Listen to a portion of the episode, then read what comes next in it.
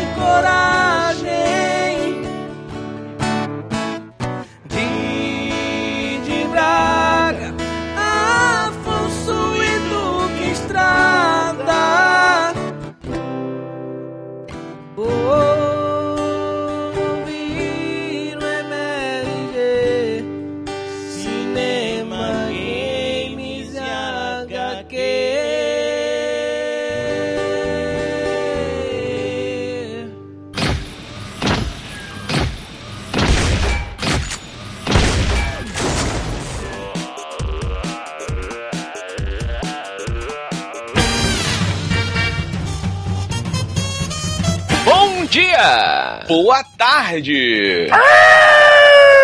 Cara, que grito de dinossauro merda. Estamos começando mais um Matando Robô Gigante, episódio 277, meus amigos. Clever Girl. Eu sou o Beto Estrada e estou aqui com Afonso é uma menina esperta, Solano. diretamente de Brasília. Jogo, eu sou da equipe de ginástica da escola Braga. Ok, a gente tenta, né, manter. Referência, porra, referência. Do outro. Ah, do segundo. Ah, essa cena é tão triste do segundo filme, cara. Deu vontade de sair do cinema do segundo filme, cara, quando ela dá aquela pirueta. Porra, mas ela finaliza com. quase com uma voadora no peito do Velociraptor, né, cara? Caramba, falar, falando em voadora no peito, meus amigos, eu vou relatar a vocês uma aventura que passei no último fim de semana, porque fui ao show dos Backstreet Boys.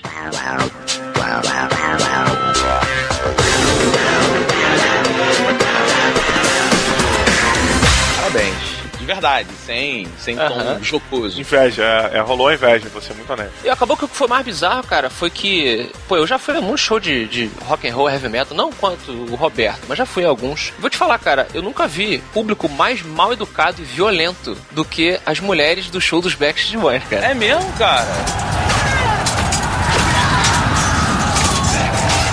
Mas assim, galera, soco, pontapé e cerveja na cara. Nossa, mas cara, Afonso, deixa eu te falar uma parada. Como você falou, eu já fui a muitos shows, isso é verdade. E assim, Aham. os shows de heavy metal são os mais educados que eu já fui. É impressionante, Sempre velho. foram, cara. Isso, a prova disso é o Rock in Rio de 2001, que teve o dia latim, que eu Uhum. vi Britney Spears, N5, aquelas coisas todas. Porra, Stand Júnior, maluco. E, tipo assim, cara, o dia do Iron Maiden no Rock in Rio de 2001, isso foi relatado na mídia. Foi o mais tranquilo, com menos ocorrência, cara. Mas é claro, meu amigo, quando você tem perigo rondando todo o tempo, ninguém mija fora do pneu. Mas que perigo, Diogo. Metalheiro, metalheiro, cara. O diabo, Beto, o diabo, pô, que tá rondando ali o, o show. O cara, o cara que é merdeiro, o cara que é merdeiro, o jiu-jiteiro babaca, tá? Não todo jiu-jiteiro. Tô falando aquele cara que é jiu-jiteiro babaca. É, quando ele vai pra um show pra arranjar confusão, ele vai arranjar confusão com quem menos pode ameaçar ele. Quando ele vai pro show de heavy metal, qualquer pessoa, qualquer pessoa é um perigo em potencial.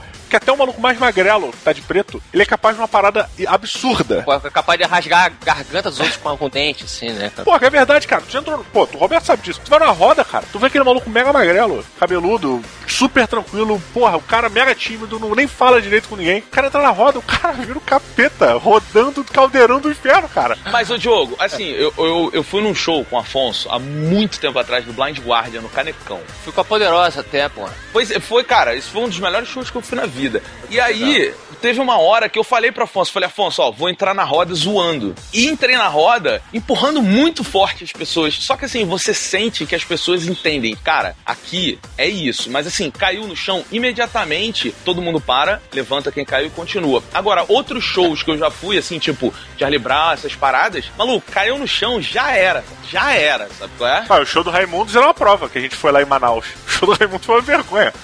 tipo, o nego caiu no chão e a galera continuava, o trem continuava, de caralho. Os Backstreet Boys era uma situação assim das mulheres quererem é, é, arrancar você do lugar para tomar um lugar mais próximo do Nick, sabe? Do, do Brian, do, do fulano, do, do Beltrano. Era tipo, tipo isso mesmo, violência, arranhão e, e tipo, cara, calma, homem segurando mulher para não se engalfinhar com outra. Era um negócio inacreditável. Olha, eu acho que é, o resumo disso só mostra pra gente que o Afonso foi no show pra pegação. E não deu em nada, né?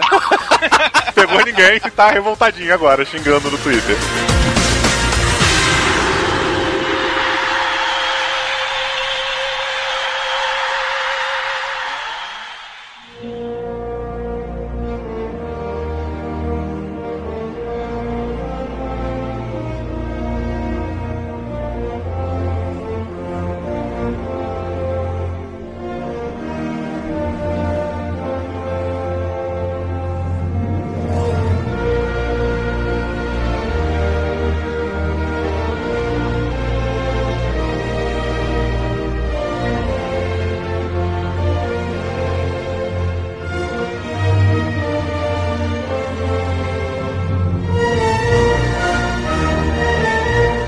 Sejam bem-vindos a um parque maravilhoso e sensacional, aonde veremos muitas confusões, rapaz, porque esses dinossaurinhos estão prontos para atormentar as suas vidas. Estamos falando de Jurassic World, a continuação tão esperada do clássico clássico de 1993, Jurassic Park. Afonso Solano, por favor, traga-nos a sinopse deste filme um tanto quanto divertido.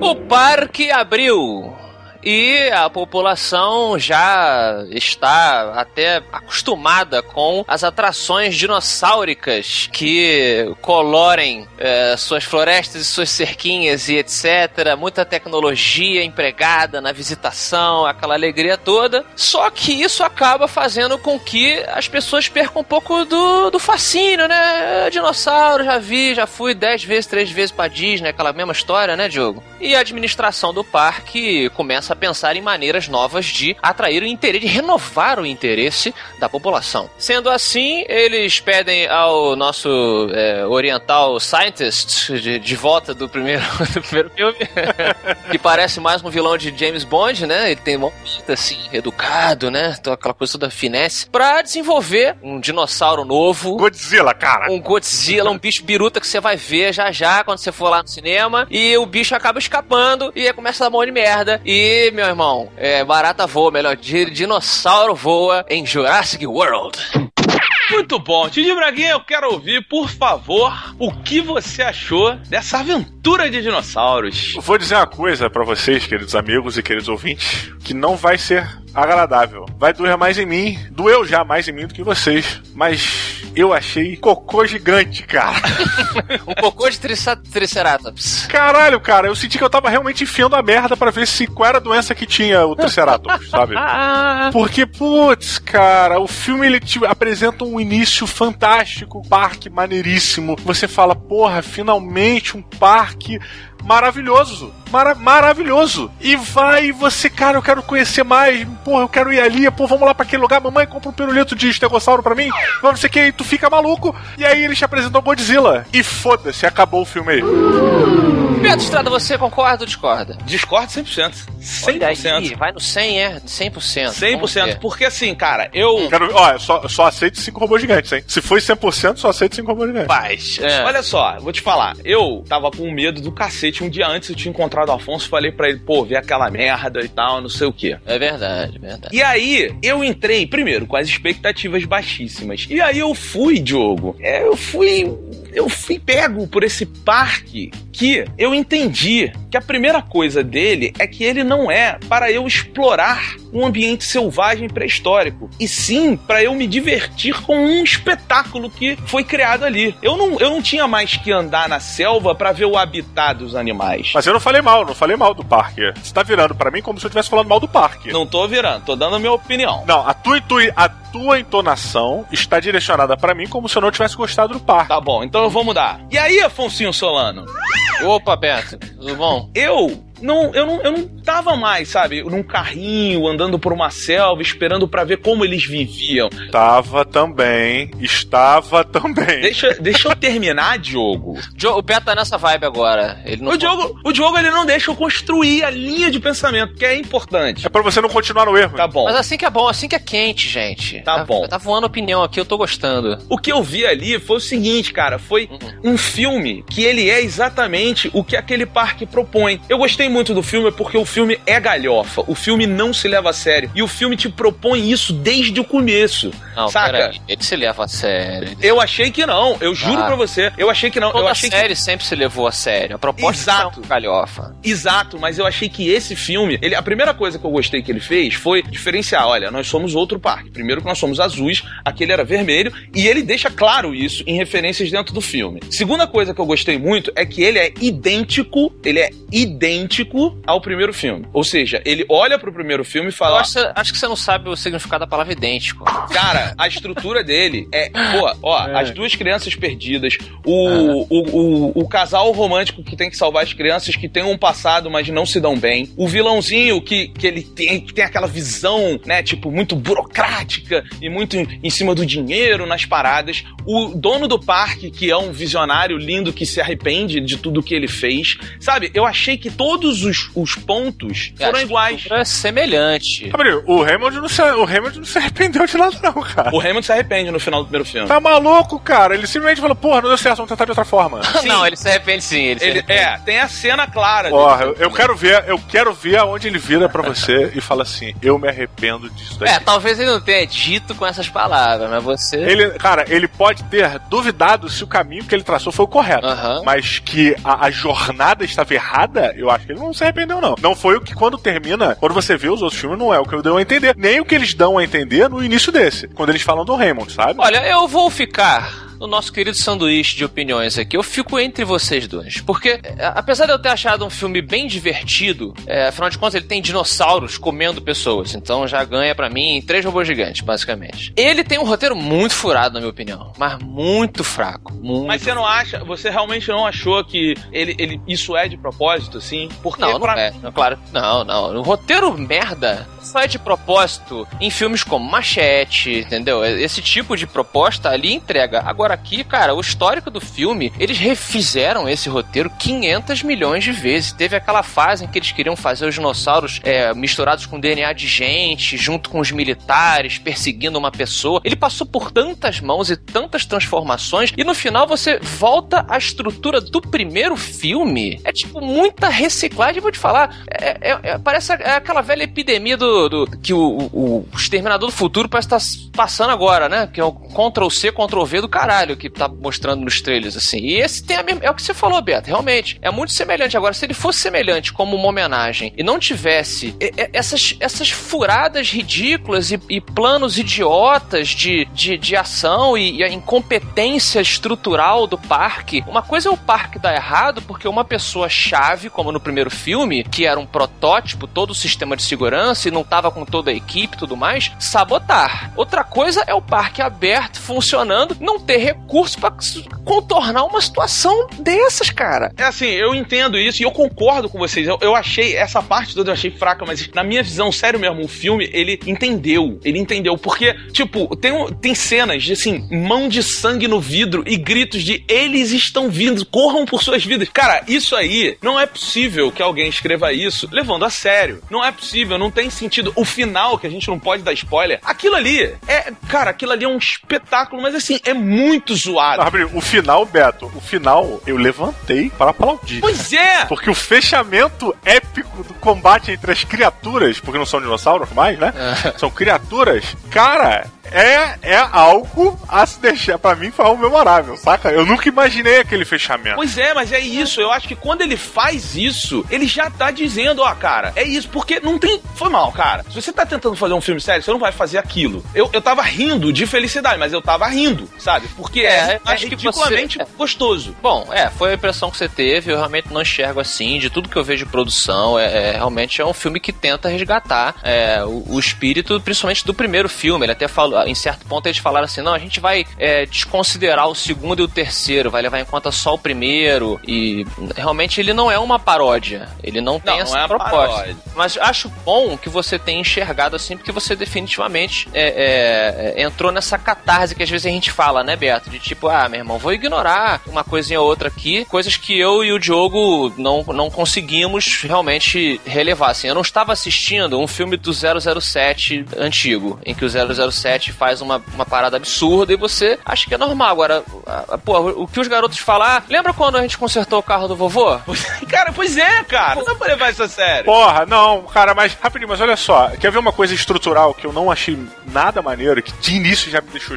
Falei, puta, que merda. No primeiro filme, você tem um arqueólogo, que é o Sam Neill, Sam Neill, né? É, ele é um coroa, um cara, deve ter de 50 anos, arqueólogo que passa o seu dia inteiro ajoelhado na terra, passando pen- é, pincel em osso fossilizado de dinossauro, né? Basicamente um sedentário. E o cara é, é submetido a uma situação de ação pura, onde ele tem que correr e o caralho. O que você duvida pra caralho das coisas que ele é capaz de fazer, porque ele não está preparado para isso. Quando você mete o Chris Pratt lá, a apresentação do Chris Pratt é basicamente um militar. Tipo, olha, cara, eu sei lidar com armas, eu ando de moto, eu sou incrível, eu sou um cara atleta. É, ele é o action hero mesmo. Porra, então você já fica assim, porra, já meteram o melhor, um dos melhores seres humanos pra uma situação de merda dessa. Que no primeiro filme era gostoso, você vê um cara sedentário, tipo, caralho, dinossauros, cara maravilhado e não era atlético, fazia as paradas, saca? Isso eu achei que faltou essa quebra, sabe? A ação, ela tava é, abalizada pelo Chris Pratt lá pra acontecer e não tinha essa brincadeira do cara que cansava, que botava a mão no joelho depois da corrida, saca? Que viu o dinossauro e ficava tonto. Mas, Mas, engraçado, eu- eu não vejo isso como um problema. Eu vejo como assim, ali foi aquela proposta. Você botar um cara de ação, pra mim não é o problema. Não, não, eu tô, eu tô dizendo o que eu vejo, sim, sabe? É, eu acho que eles tentaram fazer essa homenagem ao primeiro filme. Todo mundo fala, comenta que ele segue. é, ele é muito similar ao primeiro. Ele pega as referências muito parecidas de roteiro, inclusive.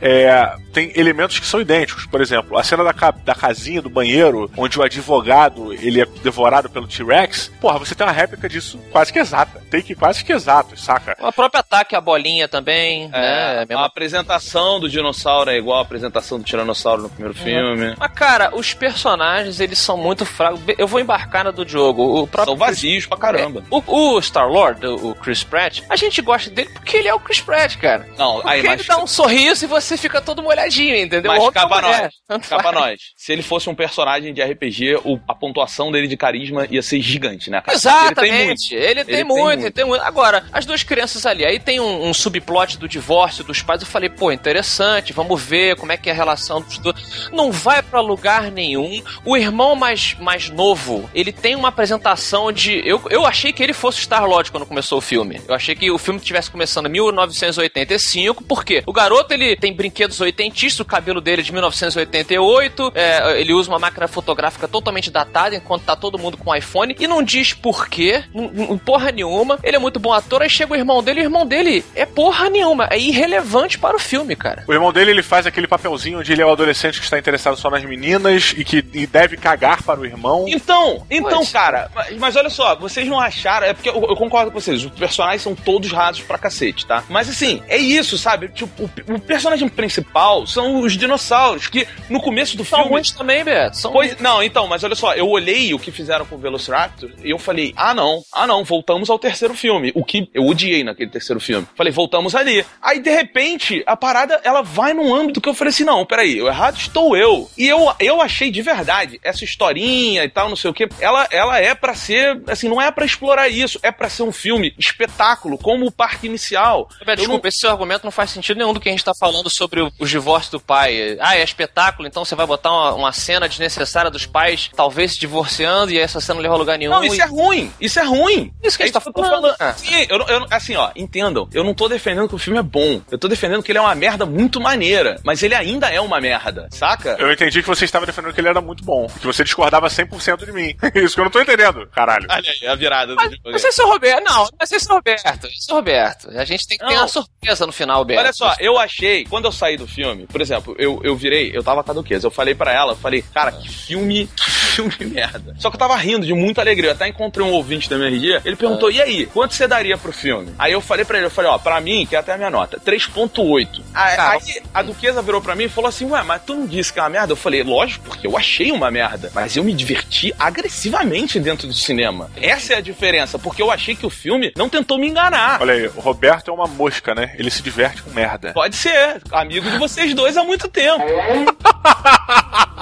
Foi boa essa, hein, Diogo? Pô, excelente, excelente. O Roberto tá sempre circulando a gente, é, pois é, Diogo. Aí. Foi, foi. que pariu. Mas, mas complemente sua nota então, Beto. Então você foi, você foi nessa onda, você se divertiu. Cara, eu, ó, eu, uma coisa que eu gostei, mas eu não tô defendendo novamente que é bom, é que eu, eu gostei do, do antagonismo que houve entre o Chris Pratt e o Vincent D'Onofrio, sabe? Um é, é, é o ecológico, pensando no bem da humanidade e tal. O outro não, ele é o burocrata. Vincent D'Onofrio não, rei do crime. I wanted to make this city something better. Rei do creme, rei, não, é porque agora ele, ele precisa ter um nome. Ele, ele mandou muito bem no Rei do Crime, ele precisa ter um nome. Cara, eu vou te dizer que ele mandou muito bem no Rei do Crime e ele foi talvez o melhor ator de Jurassic World. Eu achei também. Eu gostei dele. Achei ele o mais natural. Cara, quando ele chegou, Beto, não era porque ele tava com cabelo e no, Rei do- e no Demolidor ele tava careca, não. Mas, cara, ele estava atuando tão bem nesse novo personagem, meio malandrisco, que aí, cueca, compadre, dando soquinho na barriga. E quando meu cérebro realizou que era o Rei do Crime, eu falei, caralho! cara, eu, eu tive uma epifania foda. É muito Pois bom é. mesmo, cara. É muito diferente, né? É, então, aí eu, eu gostei muito, sabe, desse, desse antagonismo deles dois. Eu achei que ele serve muito pra humanizar o- os dinossauros. Eu achei, é muito, é muito ridículo a forma como eles pegam aquele dinossauro o, o alterado geneticamente. E aí, tipo, ah, olha, ele é bonzão e ele é super. Cara, ele, ele é inteligente de uma forma que, assim, é muito zoada, né? Ele é mega inteligente, não sei o quê. Aí o, o, o homem da ecologia, o Chris Pratt, vai defender ele, fala: olha, mas ele é um bebê, ele tá aprendendo. Aí tu, tipo, cara, não. E a parte mais irada, vocês lembram do Harry Potter, do segundo filme do Harry Potter, que tem os diabretes? Quando o professor vai dar aula, o professor que não sabe, que é estrela, que escreve um monte de livro, Hum. ele vai dar aula, aí ele libera os diabretes na sala, eles ficam tocando terror, a Hermione paralisa eles no, no ar. Uhum. Então, isso pra mim é claramente o que aconteceu em Jurassic World, cara. Quando os pterodátilos saem, eles estão ali só pra tocar o terror, sabe qual é? Ele- Eles não são os seres irracionais que estão, eles estão pra tocar o terror. A parada aqui é zoar, é, Mas é é- que tá, Beto, se o filme não é uma comédia, o filme não é uma galhofa, você tá embutindo isso e- e de uma maneira muito louca, cara. Cara, eu, É porque o Roberto ele viu a desgraça de uma forma completamente diferente. Eu, honestamente, eu acho que vocês estão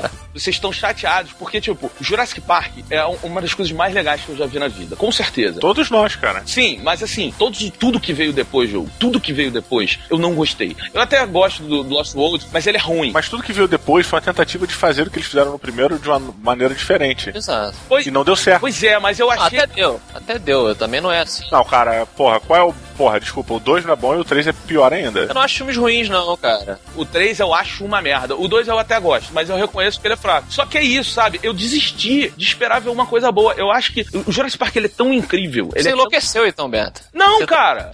Ele é incrível! Aquele... Aquele- Vai, foda-se essa porra. Cara, Eu vou- aquele filme, Ah. Afonso, aquele filme é fantástico. É- eu acho ele espetacular. Esse sentimento que a gente tem é o que eu acho que continua alimentando essa parada. Porque esse filme, se você olhar, ele já tá quebrando recorde. Bateu Harry Potter aí. E, mas por quê? Porque a gente. Como assim bateu Harry Potter? Bateu Harry Potter em estreia, cara. O filme tá, tipo, arrecadando muito, muito. As pessoas estão indo ver. Mas por quê? Por causa disso. Porque a gente continua aceitando e indo ver mesmo depois de duas, três merdas, milhões de jogos merda. Agora, o que que eu falei? Eu falei, cara, eu vou lá, eu vou tentar me divertir. Eu tava esperando uma merda inacreditável. Eu me diverti horrores. Que pelo menos tecnicamente o filme é mega bem executado. As cenas de ação são muito bem feitas. O Chris Pratt é legal. O, o Chris Pratt pode ser legal, mas aquela arminha de rolha que ele anda, Não faz sentido algum ele com aquela. pra mim, cara, foi uma coisa tão inaceitável. Assim, cara, você tem uma arma merda e você bota uma mira telescópica. É tipo botar a mira telescópica num revólver. Tipo, caralho. Quem faz isso, saca? Eu não consigo, eu não consegui, cara. Ele pega aquela porra, fica dando tirinho de trás da porra do plástico, cara. Eu não, cara, eu tive muito problema, cara. Muito. Cara, muitas coisas, macho alfa, enfim, teríamos muitos problemas, ou eu teria muito problema se eu tivesse levado a sério o que tava ali. Eu não levei. Eu me diverti vendo os batutinhas versão dinossauro no parque. Eu gostei pra caralho. mas, mas não é isso, cara. Mas eu achei que é, Diogo. É isso que eu tô falando. Eu não achei que os caras se esforçaram pra fazer uma obra incrível que vai mudar e ser comparada ao primeiro. Eu não achei mesmo, assim. Eu achei que. Eu olhei e falei, cara, os caras. Pra mim, os caras entenderam. Eu não vou negar felicidade pra você. Eu também não nego, e e falando em felicidade, eu quero saber do Diogo Braga, que outrora era a felicidade do Matando Robô Gigante. Quero saber quantos robôs você dá, é 0 a 5. Bem, de 0 a 5 robôs gigantes, eu dou aqui 2.8 robôs gigantes. Uh, quase que foi um Mediocre! É, não, ele, ele 2.5 é o, seria o meio do caminho, né? Eu acho que ele ele não é bom, mas ele tá acima da média. Não tá bom, mas tá acima da média, não é 2.5. Bem, é, eu acho que eu tentei é, colocar pra vocês a questão entre o Sam Neill e o Chris Pratt, daquela mais no início, e uma coisa que eu, eu acho que talvez fique mais claro agora, essa minha questão, esse personagem principal, é que o Sam Neill, ele te convencia que ele era bom pelo que ele fazia eh, na tela, não porque ele era forte e porque ele dirigia uma moto. Ele tinha o conhecimento das coisas, saca? Ele com poucas, pouquíssimas palavras, o Sam Neill convencia o telespectador que ele era picão, cara. O Chris Pratt, ele precisa dirigir uma moto entre Velociraptors no escuro pra você falar que esse cara é foda. E aquela cena é foda pra caralho, maluco. É legal, é legal, é legal. Eu, eu na, na boa, pra mim foi Silverhawks. Quando eles saem, veio na minha tela, Arcing Battle.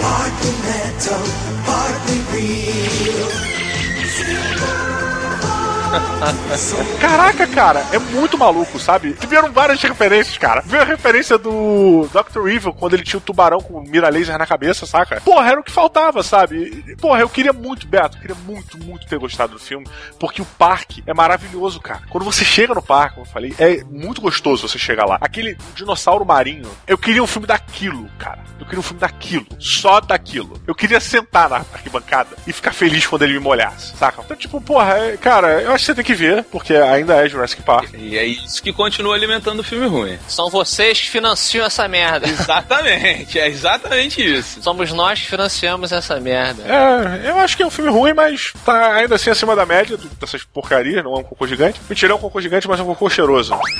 é, aí é isso aí, cara. Eu dou 2.8 robôs gigantes para o Jurassic Park, eu acho que vale ver, mas vale ver sem expectativa.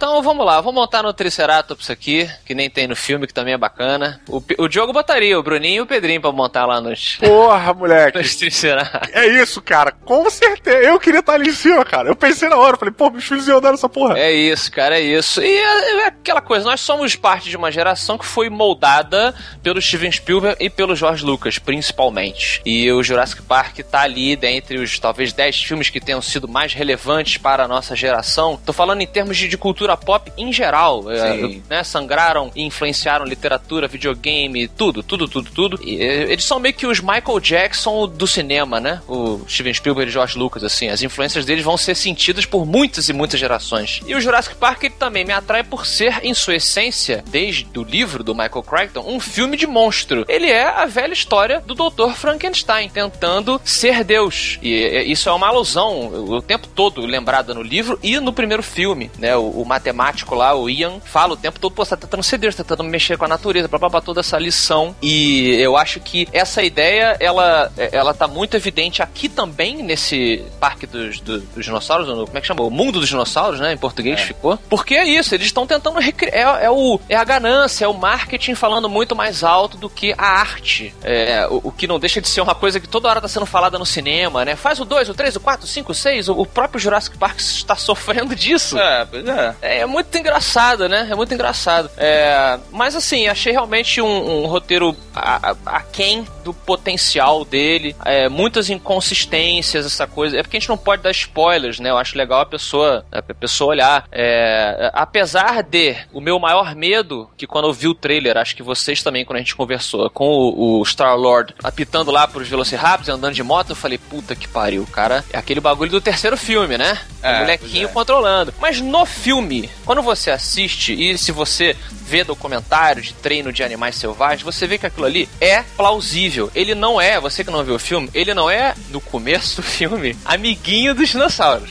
Ele, ele, ele- entendeu? Ele, ele cria uma relação de treinador e leão. Mas quando a merda dá, ele, ele vai embora. Se tivesse ficado aí, eu tava joinha. Mas, cara, no final das contas, eles humanizam os Velociraptors de uma maneira que você fala: Ah, cara, só faltou ele fazer um joinha pro Chris Pratt no final. É, cara, é demais, demais. Nos vemos no 5, Chris! E, e vai embora. Porra, Blue. Mas olha só, é- essa parte daí que você tá comentando, cara, foi uma parte que eu suspendi tudo do filme. Cara, eu suspendi minhas crenças, meus princípios. Eu falei, foda-se, agora eu estou vendo a luta de criaturas. Aham. E eu, cara, meu irmão, se você suspende, é fantástico, cara. É tipo Godzilla salvando o Toque ele, valeu galera, destruí vocês seis vezes, seis trilhões de vezes, dessa vez eu salvo e vocês somos amigos. Aham.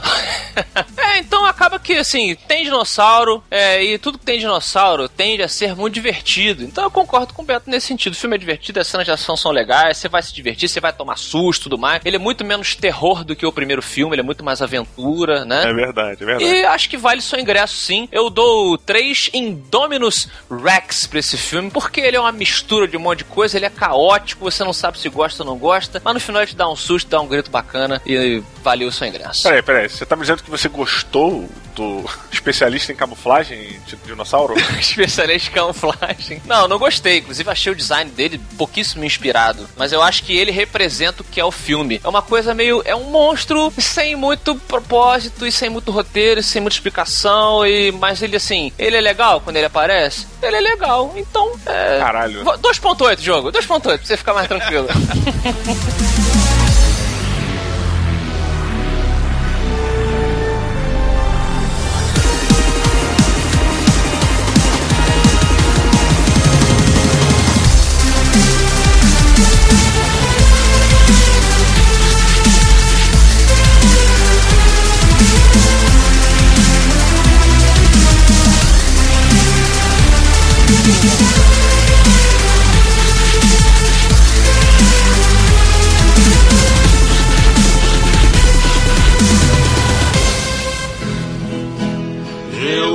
estava no portão quando o carteiro passou, girou da correspondência uma carta e me entregou. Ian,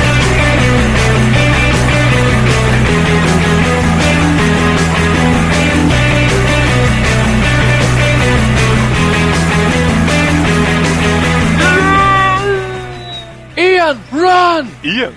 Por que Ian? Porque o Alan Grant fala pro Ian correr no primeiro Jurassic Park, lembra? Ah, é, aqui é muito melhor. É um bonequinho nerd melequento muito melhor do que o nerd melequento desse filme. Não, tô falando do, do paleontólogo lá, o Alan Grant, ele grita pro matemático, quando o matemático levanta o flare e fala aqui, aqui, pra tentar desviar o tiranossauro do... Ah, o, o- o matemático que é uma mosca. E esse aí, o Jeff Goldblum. O Jeff. Ah, tá. Eu pensei que fosse estivesse falando do molequinho, melequento. Sabe, o, o irmão da menina? Sim, que realmente é muito melhor do que... Porra, o moleque, pra começar, ele se machuca. Eles parecem um Bruce Willis no Duro de Matar, né, cara? Impressionante. Impressionante também a leitura de e-mails aqui do Matando Robôs Gigantes, arroba matandorobôsgigante.com, que é o nosso e-mail, que você pode mandar suas entradas, suas reclamações, seus elogios, seus nudes, pode mandar o que você quiser. Pô, será que a gente. Eu nunca recebi um nude na minha vida. Ah, é interessante. É interessante. Olha, eu dou preferência a mulheres, mas homem tá valendo também. Tá valendo, né? É, é questão de ticar, né? Uma coisa que você tem que ticar da lista, eu nunca recebi, vai que, né? E quem quiser mandar nude pro Diogo, pode mandar também pelo Twitter, que é o arroba DiogoMRG. Mandem pro Beto também, que não tá aqui, é o arroba BetoMRG. E pro arroba Afonso, com dois Fs, Solano. Somos seus amigos no mundo das redes sociais.